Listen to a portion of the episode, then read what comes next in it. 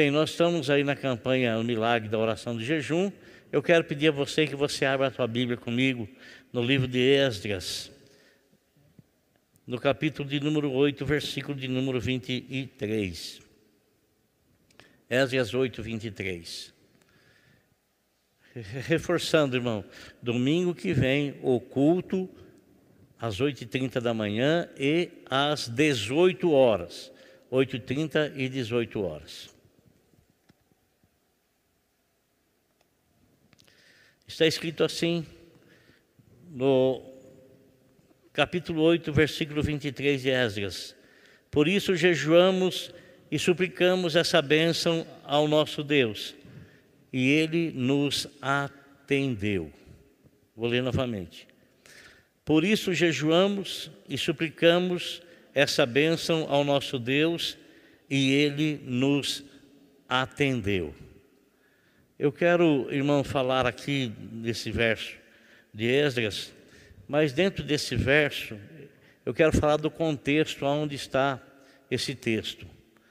É, o, o, o, texto dessa mensagem é, está ali no, no, livro de Esdras, Esdras que foi um sacerdote, um escriba da lei de Deus dos céus, segundo a interpretação do rei Artaxerxes, porque Esdras viveu durante muito tempo no exílio e ele foi servidor do rei Artaxerxes. E o rei Artaxerxes ele teve é, um conhecimento muito profundo da sinceridade do coração desse sacerdote, de Esdras. Ele, teve, ele, ele conhecia o coração desse homem e esse homem dava testemunho com, constantemente a respeito do Deus que ele servia. Assim como a gente faz, né? Às vezes a gente se depara com a pessoa, começamos a conversar com essa pessoa, essa pessoa começa a contar alguma situação para nós e a gente então já fala do amor de Deus para ela, já diz da, eh, da, grande importância que ela tem para Deus e oh, Esdras ele fez a mesma coisa, ele fez com o rei, o rei que comandava, que dominava tudo, toda aquela, aquela região.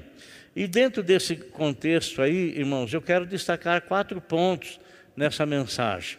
O primeiro deles é o que está escrito no capítulo 8, versículo de número 15, que diz assim: Eu os reuni junto ao canal que corre para a Ava e acampamos ali por três dias. Bom, Esdras, ele estava, ele reuniu um povo e esse povo havia sido liberado pelo rei que os dominava para que voltassem para Jerusalém. Esdras ele era um sacerdote, então ele estava voltando para Jerusalém com a finalidade de restaurar o templo, assim como Neemias também estava voltando para Jerusalém para restaurar os muros e fechar todas as brechas. Esdras reuniu aproximadamente 1.500 pessoas. E quando ele reuniu essas 1.500 pessoas, meus irmãos, a Bíblia é, nos fala nos, que ao ele reunir, reunir está ligado à palavra união, a palavra unir. E a Bíblia, ela destaca muitos pontos e nos adverte a respeito da desunião, da desunião. Nós sabemos que a união, ela faz a força, né? E a desunião, ela enfraquece, ela divide, ela separa, ela enfraquece. Nosso Senhor Jesus Cristo, num certo momento da sua vida, ele repreendeu um espírito maligno na vida de uma pessoa. Quando ele fez esse milagre aos olhos de todos, as pessoas, de todos os que estavam ali, é, a gente imagina, a gente pensa, irmão, pelo respeito que nós temos pelo Senhor, pelo amor que nós temos a Ele, por entendermos o plano que Deus fez ao enviá-lo aqui a este mundo com o propósito de nos salvar. Então nós demonstramos no nosso ver a maior reverência, o maior respeito com o nome do Senhor. Né? Mas não pense você que todas as pessoas faziam assim. Né? Não pense você. É, você sabe aquela ocasião que, que, que é, Tiago e João foram à frente do Senhor para preparar pousada para ele na cidade de Samaria, e eles não quiseram receber Jesus porque Jesus era um judeu. Tiago e João, eles ficaram revoltados com aquilo, porque eles não entendiam como é que Jesus podia ser rejeitado por aquelas pessoas, sendo que Jesus era uma pessoa boníssima, sendo que ele curava os cegos, sendo que ele levantava os paralíticos, sendo que ele dava audição aos surdos, voz aos mudos. Então, Pedro e Tiago ficaram revoltadíssimos. Eles chegaram para o Senhor com o coração revoltado. Falaram, eles não quiseram te receber. O Senhor não quer que a gente mande cair fogo do céu e consuma todos eles. Aí o Senhor os repreendeu, disse: Você não sabe de que espírito vocês são? Eu não vim ao mundo para destruir a alma do homem, eu vim para salvá-la. Então, meus irmãos, às vezes nós ficamos revoltados com a oposição que as pessoas fazem à pessoa do Senhor Jesus Cristo. Fere o nosso sentimento, fere é, o amor que nós temos por Ele. Mas, irmão, nosso Senhor Jesus Cristo disse certa ocasião assim: que todo pecado cometido contra o Pai terá perdão. Todo pecado cometido contra o Filho terá perdão. O único pecado que não tem perdão é aquele que é cometido, é a blasfêmia contra o Espírito Santo. Isso é atribuir ao Espírito Santo ou atribuir a Satanás uma obra do Espírito Santo. Então, quando o Senhor Jesus Cristo, quando o Senhor Jesus Cristo expulsou aqueles espíritos, expulsou aqueles espíritos, a Bíblia nos fala que um grupo de pessoas que estava perto dele, não com a intenção de segui-lo, não a intenção de ouvir a palavra dele, acatá-la e aceitá-la no coração, não com a intenção de se submeter aos ensinamentos do Senhor, mas eles estavam ali para lhe fazer uma oposição, uma oposição ferrenha, uma oposição. E a intenção deles era estar perto do Senhor para ver se pegavam em, em alguma falta para poder acusá-lo e para poder matá-lo. Tanto que na, quando o Senhor fez essa operação na vida de uma pessoa, libertou aquela pessoa, esses homens disseram para ele assim: que ele expulsava os demônios pelo príncipe dos demônios. Olha que blasfêmia, irmão. Olha que blasfêmia. Hoje é diferente, irmão. Hoje é diferente. A gente vê aí na televisão, a gente vê o que as pessoas fazem com o nome de Jesus, as, o que eles atribuem à pessoa de Cristo. Não é diferente, irmão. Não é diferente. E a gente fica revoltado. Mas, irmão, a gente não consegue entender o amor de Deus. Não consegue entender porque o amor dele foi tão grande por nós que nos perdoou, perdoou os meus pecados. E o amor dele é tão grande por essas pessoas que, se essas pessoas se arrependerem, elas alcançarão o perdão do Senhor, por quê? Porque todo pecado cometido contra o Pai terá perdão, todo pecado cometido contra o Filho terá perdão. Todo. Mas, quando, quando disseram ao Senhor Jesus Cristo, atribuindo a Beuzebu uma obra do Espírito Santo, eles estavam blasfemando contra o Espírito Santo. Aí o Senhor Jesus Cristo disse para eles o seguinte, a respeito da desunião. Mateus 12, 25, Jesus disse assim: Jesus, conhecendo os seus pensamentos, disse-lhes: Todo reino dividido contra si mesmo será arruinado Toda cidade ou casa dividida contra si mesma não subsistirá. O Senhor está querendo dizer, assim como, como Esdras reuniu o povo, uniu o povo. Então ele está dizendo que a desunião ela não procede de Deus e ela não vem de Deus porque a desunião ela enfraquece. Você e a sua casa, marido e esposa, pais e filhos. Se um lutar contra o outro, enfraquecerá. Se um guerrear contra o outro, enfraquecerá a aliança. Se o marido guerrear constantemente com a esposa e a esposa guerrear constantemente contra o marido, haverá o que? Uma divisão. E, consequentemente, a casa não subsistirá. Ela não permanecerá mais dias ou menos dias, ela vem abaixo ela vem abaixo. Olha, Abraão Lincoln, ele foi o 16 presidente dos Estados Unidos da América. Abraão Lincoln, ele foi a, a, a pessoa que trouxe a libertação aos escravos da América. E Abraão Lincoln, quando ele estava para ser eleito presidente, ele fez um discurso. E o discurso dele foi justamente porque a América estava dividida, os estados estavam divididos, porque havia pensamentos divididos entre eles. E o Senhor então, eh, e Abraão Lincoln então usou no seu discurso essa passagem aqui que eu li para vocês que a casa dividida, a cidade dividida, a nação dividida, ela não consegue subsistir, ela não consegue caminhar, ela não consegue andar, ela não consegue desenvolver, ela não consegue crescer. O apóstolo São Paulo, irmãos, é, em 1 Coríntios capítulo 1, versículo de número 10, o apóstolo São Paulo, ele escreveu o seguinte: Irmãos, em nome de nosso Senhor Jesus Cristo. Suplico a todos vocês que concordem uns com os outros no que falam, para que não haja divisões entre vocês. Antes, que todos estejam unidos num só pensamento e num só parecer. Então, o apóstolo São Paulo, escrevendo a carta para a igreja de Corinto, ele alerta aqueles irmãos para que não haja divisão, porque a divisão, ela não fortalece, ela enfraquece. Ela enfraquece. E então a primeira coisa aqui que nós, o primeiro ponto, irmão, é que nós devemos ser unidos. Não é que nós, nós devemos pensar sempre a mesma coisa a respeito de qualquer coisa. Os nossos pensamentos eles podem ser divergentes, mas eles não podem ser divergentes concernente à palavra de Deus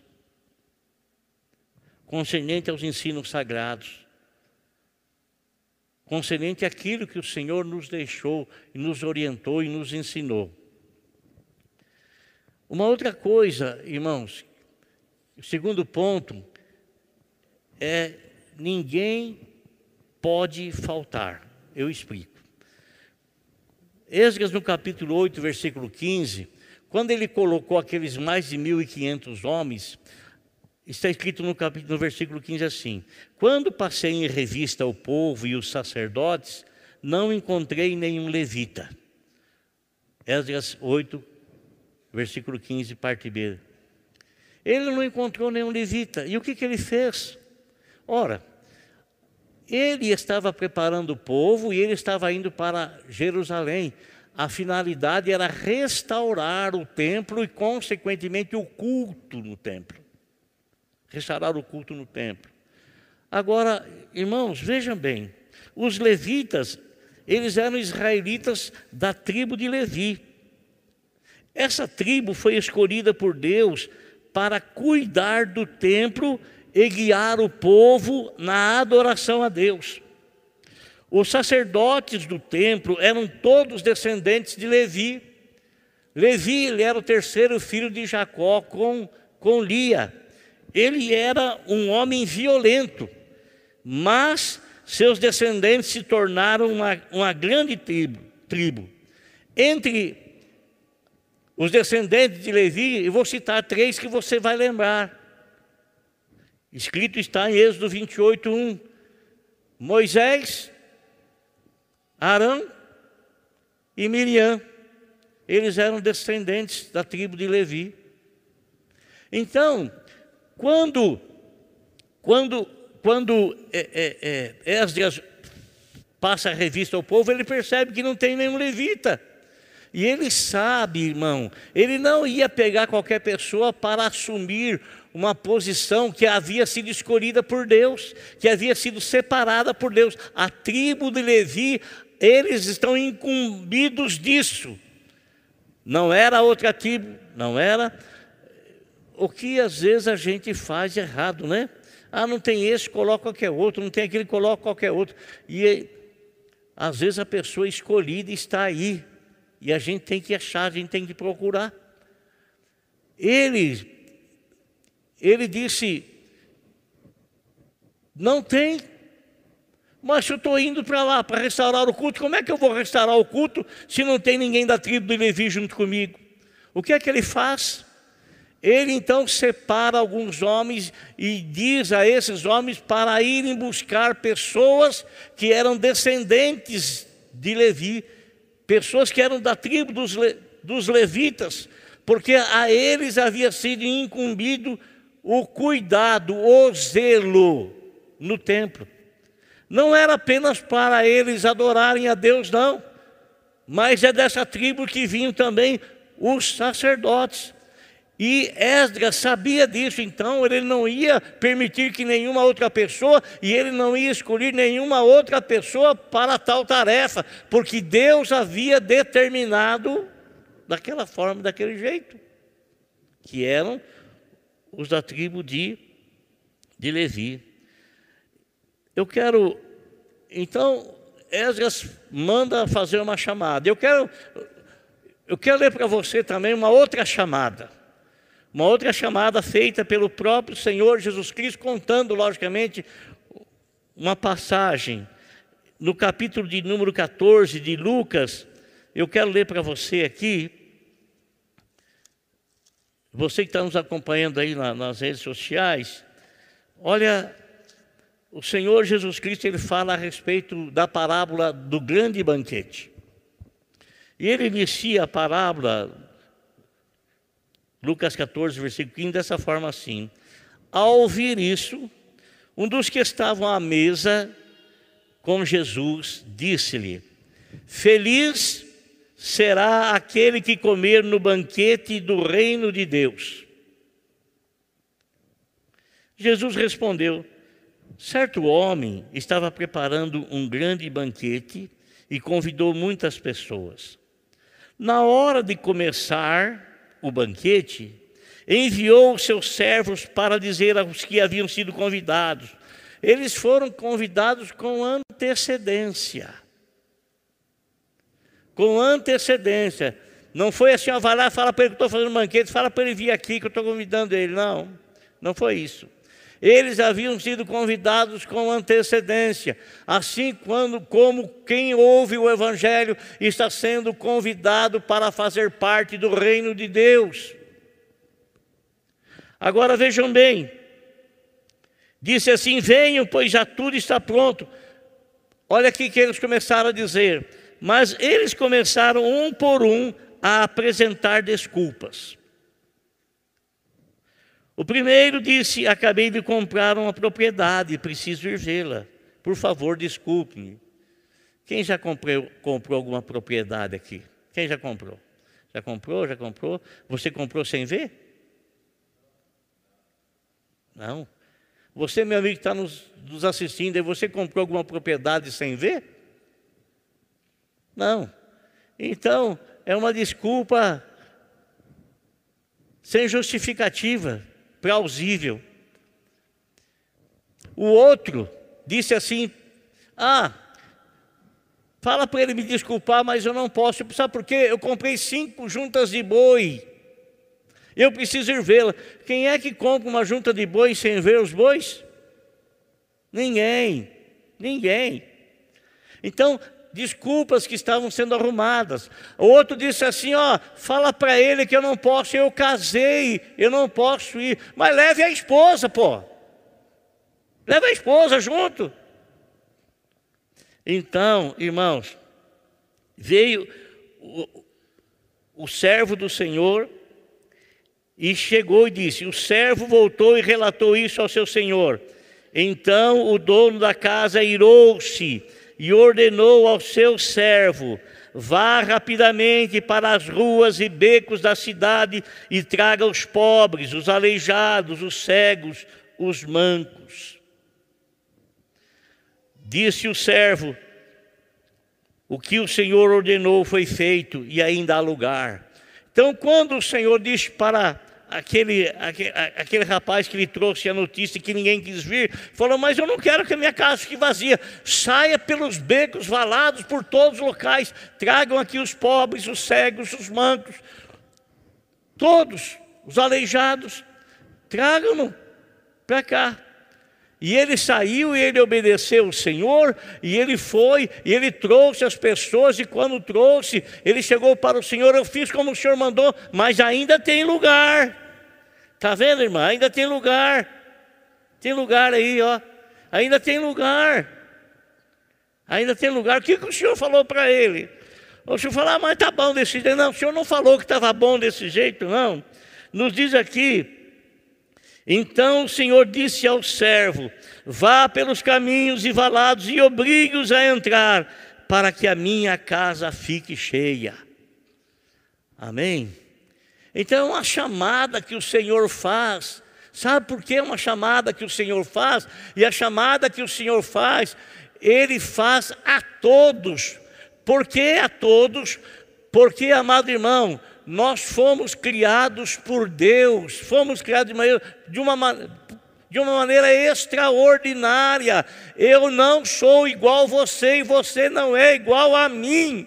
Nem os gêmeos ditos idênticos não são iguais, porque Deus fez cada um de uma maneira peculiar. E por que, que Ele fez cada um de uma maneira peculiar? Porque cada um tem o seu lugar preparado na presença de Deus. E se você não quiser ocupar, outro não terá o direito de ocupar, porque não tem outro igual a você. Não tem outro igual a você. Não tem outro. Você pode arrumar inúmeras desculpas, você pode. Não tem outro igual a você, é você que tem que ocupar o lugar que Deus criou para você, formou para você. Por isso que nós todos somos diferentes, cada um diferente do outro, porque Deus nos fez e fez cada um peculiarmente. Entendeu, irmão? Entendeu? Não existe ninguém igual a você. Esdras procurou, não tinha, ninguém pode ocupar o lugar. Vamos procurar aqueles que Deus determinou para esse lugar. Se você não quiser ocupar o teu lugar, outro não ocupará, porque não tem outro igual a você. Você não pode faltar. Outro ponto que eu quero destacar é que a nossa palavra tem peso. A nossa palavra tem peso compromisso. Irmãos, no capítulo 8, versículo 22, parte A do versículo, Esdras disse assim: Tive vergonha de pedir soldados e cavaleiros ao rei para nos protegerem, para nos protegerem do inimigo na estrada. Esdras sabia, ele sabia, que da onde ele estava, ali na beira do rio Ava, até Jerusalém, havia uma estrada a percorrer. E essa estrada tinha muito ladrão, tinha muito bandido, tinha muito assassino. E eles não estavam com medo apenas de serem roubados, estavam com medo de, do latrocínio, roubar e matar, serem mortos. Mas ele poderia muito bem e seria atendido se ele fosse ao rei Artaxerxes e dissesse para ele: Rei, prepara cavalos, prepara cavaleiros, prepara soldados para nos escoltarem até a cidade de Jerusalém, porque nós vamos atravessar por aquele local, por aquele lugar que o senhor sabe, é cheio de bandidos, cheio de ladrão. Mas ele não fez isso. E por que, que ele não fez isso, irmão? Por que, que Esdras não fez isso? Não foi falar com o rei, muito embora ele pudesse ter falado. Porque se ele fosse falar com o rei, ele iria ser constrangido. E por que ser constrangido? Porque veja bem, olha, é, Esdras, no capítulo 8, versículo 22, ele diz que ele não foi falar com o rei por esse motivo, pois lhes tínhamos dito: a mão bondosa do nosso Deus está sobre todos os que o buscam. Então ele havia testemunhado constantemente para o rei: Rei, Deus nos protege, Rei, Deus nos guarda, Rei, Deus tem as suas mãos estendidas sobre nós, a boa mão de Deus nos guarda. E como que agora, se ele testemunhou, falou tantas e tantas vezes para o rei isso, ele ia chegar para o rei e dizer: Rei, prepara soldados para nós, para nos guardar. Que cara que o testemunho dele ia cair por terra. O rei ia pensar assim: Poxa, mas você vive falando para mim que o teu Deus te protege, que o teu Deus te guarda, que a boa mão de Deus está sobre você e acontece isso, e você vem pedir segurança para mim? Você entendeu, irmão? Você sabe aquele provérbio que diz assim: que Jesus disse: irão me dizer, médico, cura-te a ti mesmo? Ele curou tantas pessoas e não pôde curar a si mesmo? Você sabe que quando o Senhor Jesus Cristo estava preso, na, pendurado na cruz, um dos criminosos que estava ao lado dele disse para ele assim: Se você é o filho de Deus, desça daí, salva-se a ti mesmo e a nós também. Irmão, quantas vezes, amado, Quantas vezes nós testemunhamos, falando, falamos que Deus é maravilhoso e Ele é, que Ele é magnífico, Ele é, que Ele é esplendoroso, Ele é, e que não existe nada que Ele pode fazer. E a gente testemunha para um, fala para outro, prega para outro, e de repente você fica doente. Você fala que Jesus cura e de repente você fica doente. Mas não é verdade que Ele cura? É verdade. É verdade. E tem coisas que a gente tem que atravessar e que a gente atravessa, mas isso não anula o que Deus é. Não anula o poder que Ele tem, não anula a capacidade que Ele tem, não anula a autoridade que Ele tem, não anula o amor que Ele tem por nós, não anula a segurança que realmente nós encontramos nele, porque isso é promessa da palavra dEle. Então, amado, ele não foi é, ele não foi pedir, não foi pedir segurança para o rei devido a isso. Agora, o quarto ponto, a oração acompanhada de jejum e a resposta. Esdras, no capítulo 8, versículo 23, ele fala assim: por isso jejuamos e suplicamos essa bênção ao nosso Deus. Então, ele não foi falar com o rei, mas ele dirigiu-se a quem? Ele dirigiu-se a Deus. Ele convocou um jejum com o povo e esse jejum e essa oração que eles fizeram tinha um propósito, tinha um objetivo. Um propósito e um objetivo. Que propósito objetivo era esse? Esdras decide então depender de Deus e dos seus cuidados. Então ele pede a Deus a proteção. 8:21 Esdras: Proclamei um jejum para que nos humilhássemos diante do nosso Deus e lhe pedíssemos uma viagem segura para nós, para os nossos filhos com todos os nossos bens.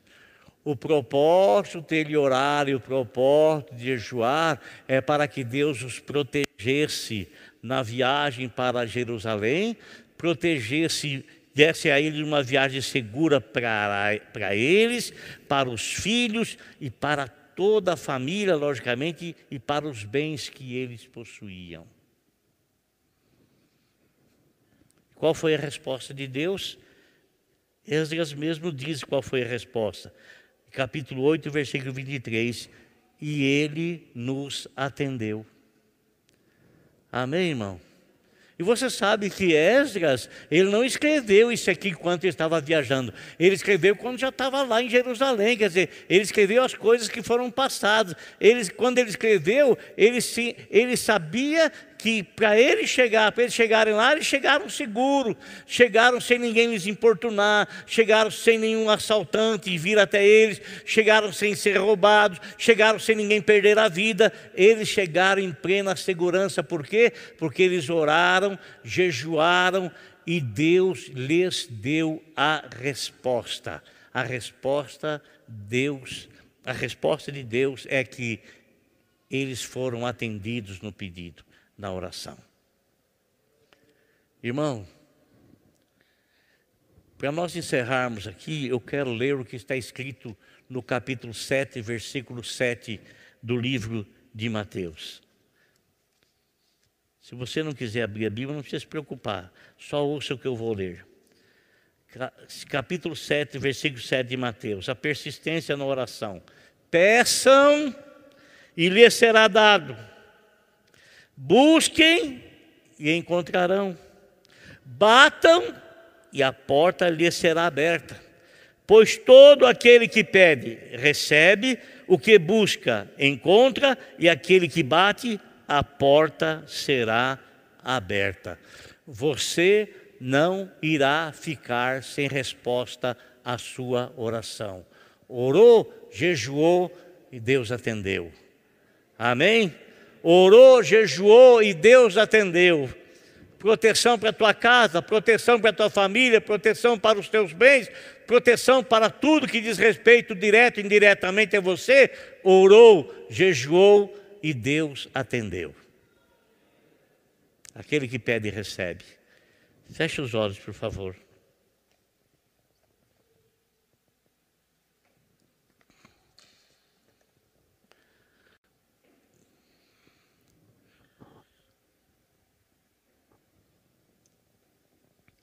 Hoje nós estamos na campanha O Milagre da Oração e do Jejum. Iniciamos na dia 11, quarta-feira, e vamos encerrar a primeira semana nessa quarta-feira próxima. E sempre, sempre, sempre, os milagres que aconteceram foram acompanhados pela consagração de jejum e oração. Apresentei, apresentai vossos corpos vivos como sacrifício ao Senhor. Senhor nosso Deus e nosso Pai, em nome de Jesus, ó Senhor, nós pedimos a tua bênção sobre todos esses amados irmãos que estão aqui presencialmente e aqueles que estão, Senhor, online. Senhor Jesus, põe a tua mão abençoadora favorecendo, Senhor meu Deus, com tua graça, todos esses queridos irmãos. Que a tua presença santa, bendita e maravilhosa esteja junto com eles, ó Deus, para abençoar a família, o esposo, a esposa, os filhos, os pais e tudo que eles possuem e têm, Senhor, que tenham a tua proteção, a tua guarda, Senhor, em nome de Jesus. E eu oro, Senhor meu Deus, por todos eles. Oro, Senhor, porque a tua palavra fala que aquele que pede recebe, aquele que busca encontra, aquele que bate a porta ser-lhe-á aberta. Por isso, Senhor meu Deus, que a bênção que esse meu irmão está precisando e necessitando, eu sei que em Cristo Jesus está à disposição. Por isso, Senhor, que esse meu irmão possa te buscar, possa, Senhor meu Deus, clamar, possa, Senhor, suplicar a Ti, persistir na oração, porque a oração jamais fica sem resposta. E em nome de Jesus, que a Tua bênção esteja sobre todos. Amém.